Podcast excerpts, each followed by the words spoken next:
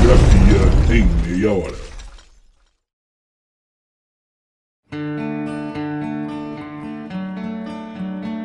Bom dia, boa tarde, boa noite. Para você que está me ouvindo agora, meu nome é Vitor Augusto, professor de Geografia e Atualidades, e nos próximos 30 minutos eu te garanto que você irá entender muito mais sobre o porquê abertamente Hamas é um inimigo e discretamente o Hamas é um aliado para o Estado de Israel. E se você leu a descrição do episódio de hoje, pode estar se perguntando: quando foi formado o Hamas? Qual é a relação atual do Hamas na faixa de Gaza e quem são seus principais financiadores? Inclusive, deixa eu quebrar o protocolo aqui agora sobre um aviso que eu queria dar para todos os ouvintes do Geografia em Meia Hora que estão envolvidos, direto ou indiretamente, com o vestibular ou com principalmente com o Enem. Uh, eu faço parte de um coletivo de professores chamado Terra Negra, um canal no YouTube e uma plataforma de videoaulas na internet. E nós vamos fazer uma live revisional no dia 4 de novembro. Uh, no dia 4, um dia antes do Enem. Começa às 9 horas da manhã, o evento será gratuito. E se você tiver interesse ou conhecer alguém que está se preparando para o Enem, não deixe de acessar evento.terranegra.online e já garantir a sua vaga e o seu material preparatório para esse revisional final. Eu queria primeiro começar o episódio de hoje já falando sobre a repercussão de todos os episódios anteriores que eu já trabalhei com a questão israelo-palestina e pedir desculpa para você, ouvinte, caso eu não tenha sido claro o suficiente. E eu pretendo agora me esclarecer o máximo que eu conseguir, pois eu percebi que diversos ouvintes não entenderam qual era a mensagem que eu queria passar em diversos episódios anteriores que eu tratei sobre essa questão. E eu fiquei refletindo bastante sobre isso, pois eu tentei estabelecer uma comunicação. Então, eu, enquanto o responsável pelo roteiro, o responsável pelo podcast, tentei estabelecer uma conexão com você, ouvinte, e passar diversas informações.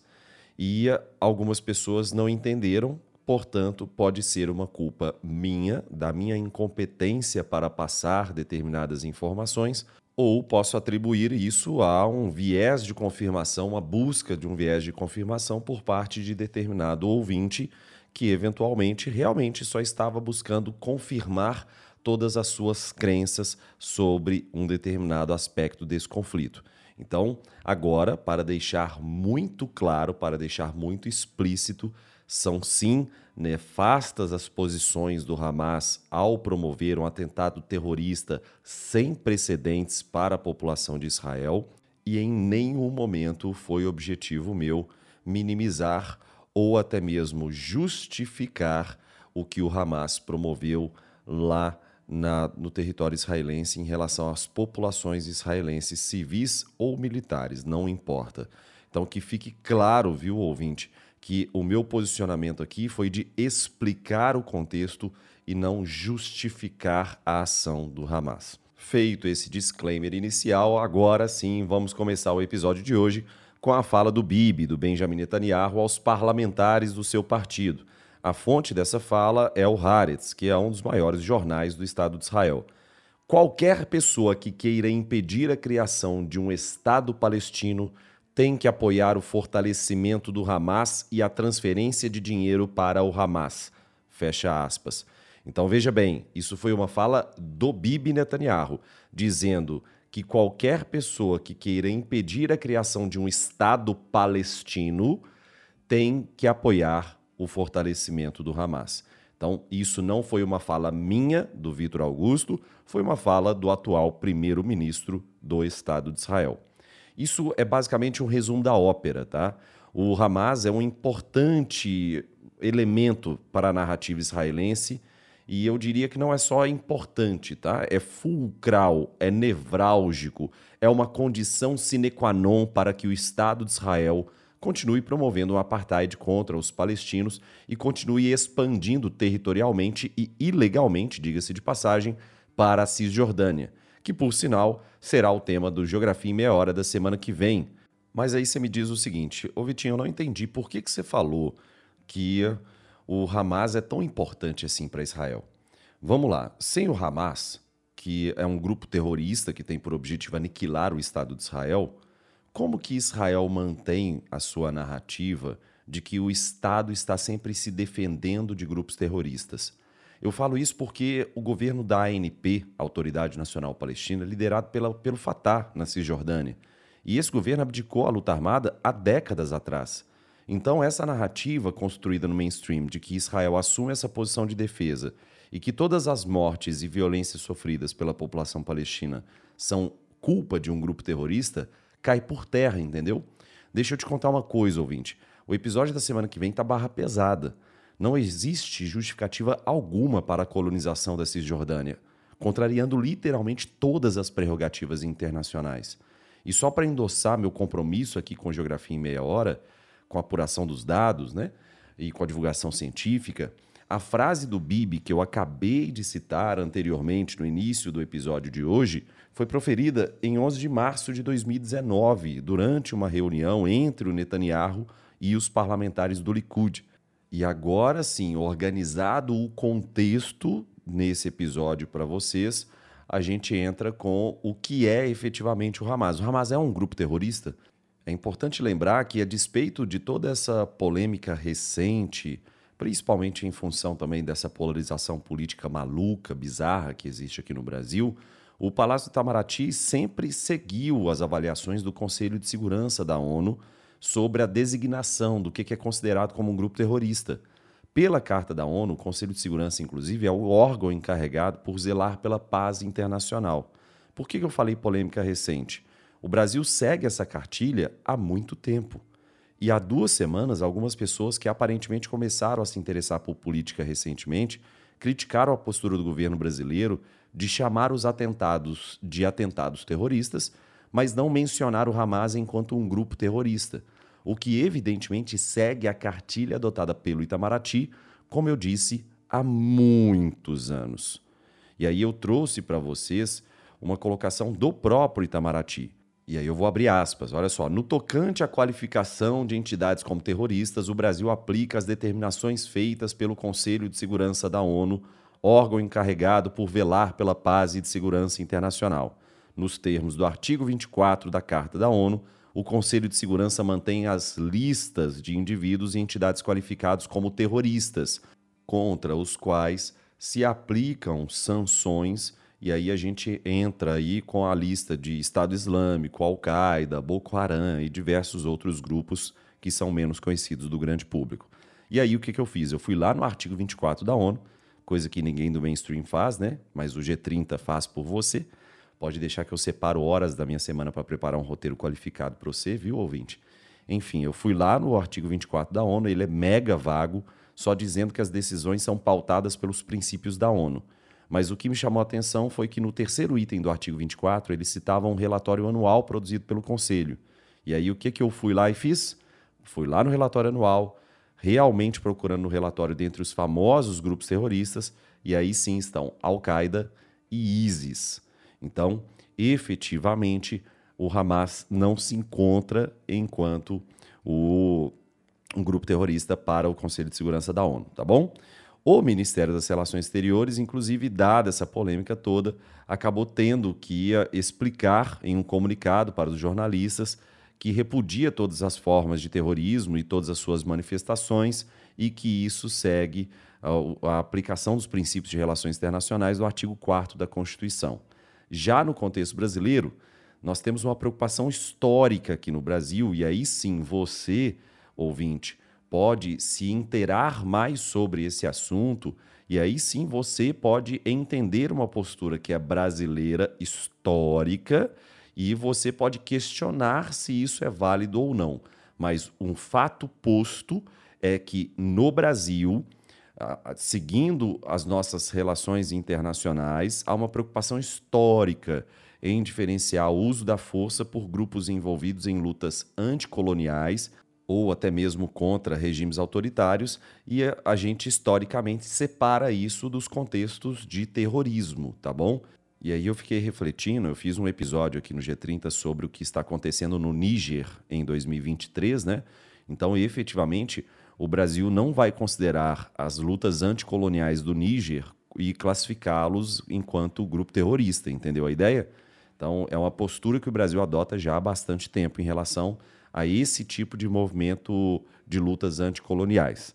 Apesar dessa definição da ONU, que não elenca o Hamas enquanto grupo terrorista, principalmente, possivelmente pelo veto russo, mas alguns países, como Estados Unidos, Reino Unido, Canadá, Japão, vários integrantes da União Europeia, classificam o Hamas como grupo terrorista. E aí essas motivações podem ser diversas. Cada país tem um motivador diferente para classificar enquanto grupo terrorista ou não. Tem, inclusive, países que expressam apoio direto ao Hamas, por exemplo, como Irã, Turquia. No caso da Noruega, não classifica também o Hamas enquanto entidade terrorista, principalmente por causa de uma tentativa da, do governo norueguês, de uma tentativa de Oslo de mediar um processo de paz entre Hamas e, e Israel, as tentativas que nunca avançaram né, na, na época recente, no século XXI, infelizmente. E, como eu disse, o principal bloqueio que impede com que o Conselho de Segurança da ONU elenque o Hamas enquanto um grupo terrorista vem da Rússia. E o que se entende pelo motivo da Rússia impedir e vetar efetivamente essa classificação do Hamas como terrorista seria o fato de ter muita proximidade com o Irã, que é um aliado russo histórico, um grande fornecedor, inclusive, de armas para o Hamas, e faz com que você se alinhe, portanto, ao pensamento iraniano em relação a essa questão do conflito do Hamas contra Israel. Me chamou a atenção assim, a declaração oficial da Rússia recentemente. A Rússia disse considerar o atual episódio, esse episódio de outubro de 2023, como outra manifestação extremamente perigosa de um círculo vicioso de violência resultante da crônica falta de cumprimento das resoluções correspondentes da ONU. E a Rússia ainda complementa, dizendo que o fato de o Hamas ter um braço armado e um braço político, além de ter ganho as eleições que foram disputadas em 2006, faz com que a Rússia considere que ele não esteja na mesma posição que o Estado Islâmico, e aí você me pergunta, ô Vitinho, eu não entendo essa discussão toda só para ter o rótulo de terrorista ou não? Não, ouvinte, não é só isso. À medida que se define uma entidade como terrorista, é possível deter adversários e agir de forma mais coercitiva sobre os possíveis aliados dessa organização. Isso abre uma série de possibilidades de ação para os países que classificaram uma organização como organização terrorista que ficam livres para estabelecerem sanções ou quaisquer outras medidas contra cada entidade ou indivíduos relacionados a esse grupo que foi intitulado como terrorista. E é claro que isso serve tanto para um lado positivo quanto para um lado negativo. Em diversos casos, principalmente após os atentados de 11 de setembro de 2001 nos Estados Unidos, em Nova York, os atentados às Torres Gêmeas, os Estados Unidos utilizam a designação de grupos terroristas e o combate a seus integrantes como uma forma de justificar as ações fora do país. Então, são ações que são justificáveis, defensivas, porque você está lutando contra o terror. E em janeiro de 2020, por exemplo, Washington justificou uma operação para matar o general iraniano Qassem Soleimani, que, diga de passagem, eu já comentei bastante aqui sobre esse episódio no Geografia em Meia Hora, mas era uma figura extremamente importante no governo iraniano e lideraram uma, uma força militar, uma operação militar para matarem o Qassem Soleimani. Ele liderava, né? O, o Soleimani era responsável por liderar as forças Quds, que eram consideradas pelos Estados Unidos como grupo terrorista.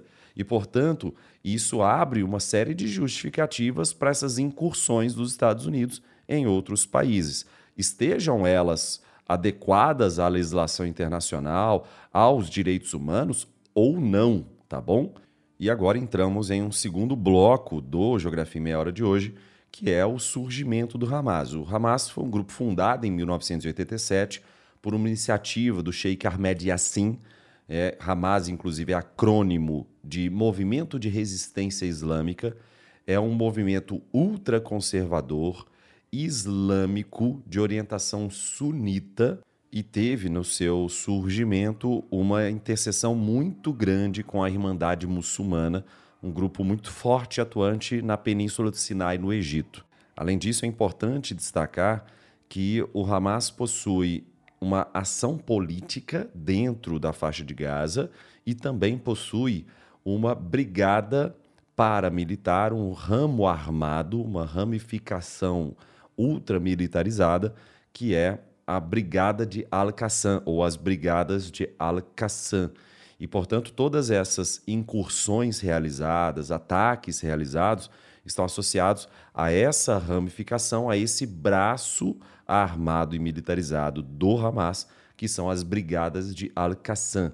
E em 1987, essa data a gente tem que sempre lembrar, uma data muito importante para o histórico do conflito israelo-palestino, que o, o Hamas estimulou, incentivou, galvanizou o apoio popular graças à sua retórica mais inflamada.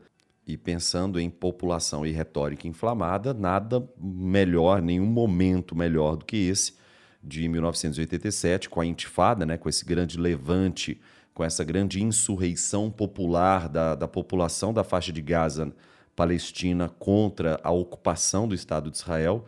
Essa Intifada teria se estendido de 87 até 1993, um momento de muitas lutas entre o povo palestino de Gaza, principalmente, e o exército de Israel, as forças israelenses que até então ocupavam a, a faixa de Gaza, e, portanto, o Hamas acabou crescendo justamente nesse contexto super inflamado por parte da população local.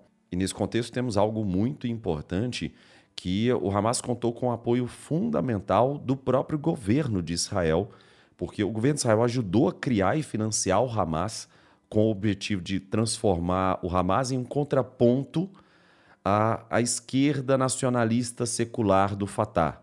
Então, o Fatah, um, um grupo que abdicou da luta armada com o Yasser Arafat, principalmente no contexto da década de 90, Yasser Arafat é uma figura extremamente importante nas negociações de paz dos acordos de Oslo de 93 até o ano de 95. Então, o Hamas acabou servindo para os propósitos israelenses, se opondo contra essa abdicação da luta armada, uma esquerda nacional secular, ou seja, desalinhada dos aspectos religiosos e, consequentemente, quanto mais forte o Hamas estivesse, mais o Fatah se enfraqueceria. Nesse contexto do final da década de 80 início da década de 90, o Fatah, que era liderado pelo Arafat, pelo Yasser Arafat, era definitivamente a mais importante organização da resistência palestina e o que Israel fez foi fragmentar o movimento com a estratégia de dividir para conquistar, né, apoiando o Hamas. E o que a gente consegue observar hoje é que uh, uh, deu certo. Né? Então, não é uma interpretação minha. Eu não estou com uma interpretação livre aqui do Geografia em Meia Hora. Na verdade, é só observar o que o próprio Bibi, o que o próprio Benjamin Netanyahu falou. Tá? O processo de formação do Hamas teve início lá na década de 1970, quando Israel autorizou o Ahmed Yassin, que, como eu já disse no episódio de hoje, é considerado como o fundador do Hamas, mas o Ahmed Yassin era um clérigo da Irmandade Muçulmana e registrou a Associação Islâmica e tem um nome que é difícil de pronunciar para a gente, né? Que é o Al-Islamia Mujama. É considerado como a precursora do Hamas. Ao longo de vários anos, Israel financiou massivamente as atividades e os projetos mantidos pela associação e facilitou o fluxo de recursos vindos da burguesia árabe islâmica para os grupos muçulmanos da faixa de Gaza. Mesmo após a constituição formal do Hamas como movimento político, Israel seguiu permitindo que o grupo operasse abertamente na faixa de Gaza, ao passo que reprimia fortemente o Fatah e desarticulava as bases de Arafat na Cisjordânia e no Líbano. E antes que falem que isso seja uma invenção, é só procurar no próprio New York Times, inclusive, e uh, lembrando que o New York Times é da família Oxusberg, né, do, que é uma família de bases judaicas. Então, no próprio New York Times, um, um governador militar israelense de Gaza confirmou esse caso, que era o Itzhak Segev. Então, existem diversas fontes associadas ao próprio governo israelense falando que Israel mantinha o orçamento à disposição da Irmandade Muçulmana. O coronel David Hachan, também, que era estrategista do exército israelense, também confirma a existência de repasses, fortes repasses. O Avner Cohen, que era consultor de assuntos religiosos em Gaza, classificou o Hamas como uma criação israelense e a mesma avaliação também era feita pelo Arafat, que costumava se referir ao Hamas como uma criatura de Israel. E uh, vale lembrar que isso é um fato posto, amplamente divulgado dentro do contexto de Israel, dos opositores sionistas, enfim. Todo mundo já conhece esse caso há bastante tempo. Essa estratégia de dividir para conquistar deu muito certo. O Fatah foi enfraquecido e acabou se vendo obrigado a realizar uma série de concessões. E uh, Nesse caso, o Fatah renuncia à luta armada, reconhece o Estado de Israel, aceitou a solução de dois Estados, mas Israel não cumpriu a sua parte no acordo e isso causou uma enorme decepção dos palestinos com o Fatah por julgarem que o partido errou ao fazer muitas concessões sem obter nada em troca. E do outro lado vem o Hamas, que manteve um discurso mais incisivo, radical, rejeitando as exigências de Israel e acabou cooptando a indignação de vários palestinos. O assassinato do Ahmed Yassin pelos israelenses insuflou ainda mais o apoio de vários palestinos ao Hamas e isso acabou culminando, acabou se refletindo na eleição de 2006, que o Hamas obteve uma vitória muito expressiva, conquistando 76 dos 132 assentos do Conselho Legislativo da Palestina, e o Fatah conseguiu apenas 43 essa cisão do movimento, que já se desenhava desde a morte de Arafat, que inclusive é cercada por muitos problemas, e mais para frente, em outro episódio, eu posso falar sobre a morte do Arafat, mas tornou-se incontornável e acabou evoluindo nessa distinção entre o Hamas e o Fatah para uma guerra civil. O movimento palestino se dividiu em dois núcleos: o Fatah atuando na Cisjordânia e o Hamas na faixa de Gaza. Essa ascensão do Hamas alarmou parte dos israelenses e forçou alguns burocratas a fazer uma autocrítica. O próprio Itzhak Rabin afirmou que financiar o Hamas, eu vou abrir aspas agora para o Itzhak Rabin, só para te lembrar, gente, o Itzhak Rabin é o ex-primeiro-ministro de Israel que liderou o processo de paz com os palestinos, apertando a mão naquela icônica fotografia que é definitivamente uma das mais importantes do século passado, apertando a mão do Yasser Arafat, mediado pelo presidente dos Estados Unidos à época, que era o Bill Clinton. Então, ele era um, grande símbolo para o processo de paz. O Yitzhak Rabin considerou isso como, abrindo aspas agora, o erro mais grave de Israel. Então, isso foi muito forte. Veio de um ex-primeiro-ministro Lembrando que uh, ele foi assassinado por um judeu ultra-ortodoxo por causa disso. Ele que era um símbolo de esperança no processo de paz entre os dois povos. E ele disse isso, ele disse que foi um erro. Na verdade, ele disse que foi o erro mais grave. Então, até colocando em termos mais corretos aqui. Só que, evidentemente, de uma forma diametralmente oposta alguns líderes da extrema-direita israelense tinham uma percepção diferente do Yitzhak Rabin, enxergando no Hamas um instrumento útil para levar Israel à radicalização, a recrudescer a repressão contra os palestinos e ampliar a expansão colonial sobre os territórios ocupados. Teve um documento vazado pelo Wikileaks em 2007 em que o chefe da inteligência militar israelense, o Amos Yadlin, ele admitiu que Israel ficaria contente se o Hamas tomasse Gaza, pois isso permitiria que o exército israelense passasse a tratar Gaza como uma entidade política hostil. Esse mesmo chefe de inteligência militar israelense, Yadlin, também minimizou a importância dos laços entre o Hamas e Irã, considerando uma questão irrelevante. Desde que eles não tenham acesso a um porto, não tem problema. Deixa o Irã ser próximo do Hamas sem problema nenhum a ideia de que o fortalecimento do Hamas seria benéfico para Israel ganhou corpo com o Bibi, com o Benjamin Netanyahu. Esse Benjamin Netanyahu, o atual premier, o atual primeiro-ministro israelense, adotou uma política baseada no pressuposto de que reforçar o poder do Hamas impediria a reunificação da resistência palestina e inviabilizaria quaisquer acordos de paz, além de dar a Israel um pretexto para anexar mais territórios palestinos. Entre 2012 e 2018, o Bibi Netanyahu autorizou que o Catar repassasse mais de um bilhão de dólares para organizações em Gaza e estima-se que mais da metade desse montante tenha ido para o Hamas. Em fevereiro de 2019, o Yossi Cohen, chefe do Mossad, que é a agência de inteligência do governo israelense, reuniu-se em Doha com representantes do governo do Catar para convencê-los a continuar enviando dinheiro para o Hamas. E é por isso que diversas ocasiões fazem com que o Netanyahu instrua o seu partido a apoiar a transferência de dinheiro para o Hamas. E isso porque a estratégia de Netanyahu é impedir a solução dos dois estados, e é por esse motivo que ele está transformando o Hamas no seu parceiro mais próximo. É por isso que eu comecei o episódio de hoje dizendo que abertamente o Hamas é um inimigo e discretamente o Hamas é um aliado. Quem afirmou isso, inclusive, não fui eu, Novamente, não foi uma interpretação minha.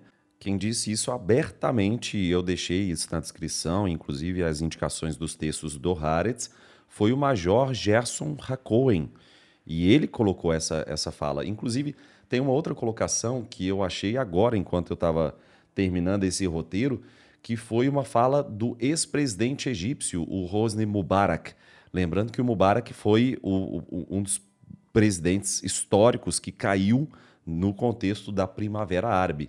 Mas ele falou que o Netanyahu não estava interessado na solução dos dois estados. Ele quer separar Gaza da Cisjordânia e ele me disse isso no final de 2010. Essa foi a fala do Hosni Mubarak numa entrevista para um jornal do Kuwait. Bom, e para a gente encerrar o nosso encontro de hoje, os nossos 30 minutinhos semanais, nós temos o seguinte: o Vitinho, quem apoia, quem patrocina o Hamas? Bom, já falei de apoios israelenses ao longo das últimas décadas, né? Mas nós te também temos o apoio clássico iraniano. Então, o Irã é um país com fortes convergências com o Hamas, tendo em Israel um inimigo em comum, né? A, a despeito da sua diferença religiosa com o Hamas. Lembrando, o Hamas é um grupo ultraconservador muçulmano sunita. Já o Irã é um país voltado a uma teocracia xiita, não à toa é uma república islâmica iraniana, mas, como eu disse, a despeito dessa diferença religiosa, eles têm um objetivo comum e um inimigo em comum que faz com que o Hamas seja apoiado pelo Estado iraniano. Além do Irã, o Catar também oferece bastante apoio ao Hamas, inclusive sendo o responsável por fazer uma ponte em diversas ocasiões entre integrantes do Hamas e o governo israelense. Além disso, palestinos que vivem fora da, da faixa de Gaza também oferecem apoio ao Hamas em diversas ocasiões. Por fim, algo que me chocou bastante, e eu escutei o Daniel Souza, lá do Petit Jornal, do belíssimo podcast Petit Jornal, uh, falando sobre isso, sobre os fundos de investimentos. Então, uh, uh, aparentemente, é algo que eu descobri só com o Daniel Souza falando, que o Hamas tem uma carteira de investimentos bem robusta e diversificada. Inclusive, Estados Unidos aplicaram sanções a vários indivíduos associados à carteira de investimentos secretos do Hamas. E essa rede do Hamas conta com uma carteira de investimentos de centenas de milhões de dólares, com empresas na Turquia, Argélia, Sudão, Emirados Árabes Unidos, diversos outros países, que usam empresas de fachada para disfarçar as atividades e gerar receita para apoiar os funcionários do Hamas. Inclusive, os Estados Unidos começaram a sancionar altos membros de liderança do Hamas e eles mantinham uma casa de câmbio virtual com sede em Gaza e faziam essa ponte diretamente dessa sede da casa de câmbio virtual em Gaza com o Catar. Além disso, o que pode ser surpresa para muita gente, a conexão do Hamas com o cartel de Sinaloa do México. Isso porque, de acordo com as notícias, a ideia seria de que o Hamas teria condição de construir, condição know-how, né, experiência em construir túneis de 20 metros de profundidade, isso para passar a barreira de Israel e Gaza, e com o financiamento do cartel, Hamas conseguiria fazer isso, mas ensinava os homens de Sinaloa a fazer esses túneis para passar debaixo da fronteira dos Estados Unidos com droga. Então é, é a famosa uma mão lava a outra, tá? E por fim, nós temos o apoio de diversos países ao Hamas, como por exemplo a Turquia, o Iraque, a Síria e grupos também como o Hezbollah que dão um suporte para o Hamas em diversos momentos, em diversas ocasiões. E é dessa forma que eu encerro o Geografia em Meia Hora de hoje. Gostaria do fundo do coração de agradecer a você ter ouvido o podcast até esse exato momento. Muitíssimo obrigado pela sua audiência qualificadíssima. Estou sempre à disposição nas redes sociais do Geografia em Meia Hora ou na minha rede social pessoal também, principalmente lá no Instagram. Semana que vem eu retorno aqui com um episódio sobre a Cisjordânia. Um grande beijo no seu coração. Até semana que vem e tchau, tchau.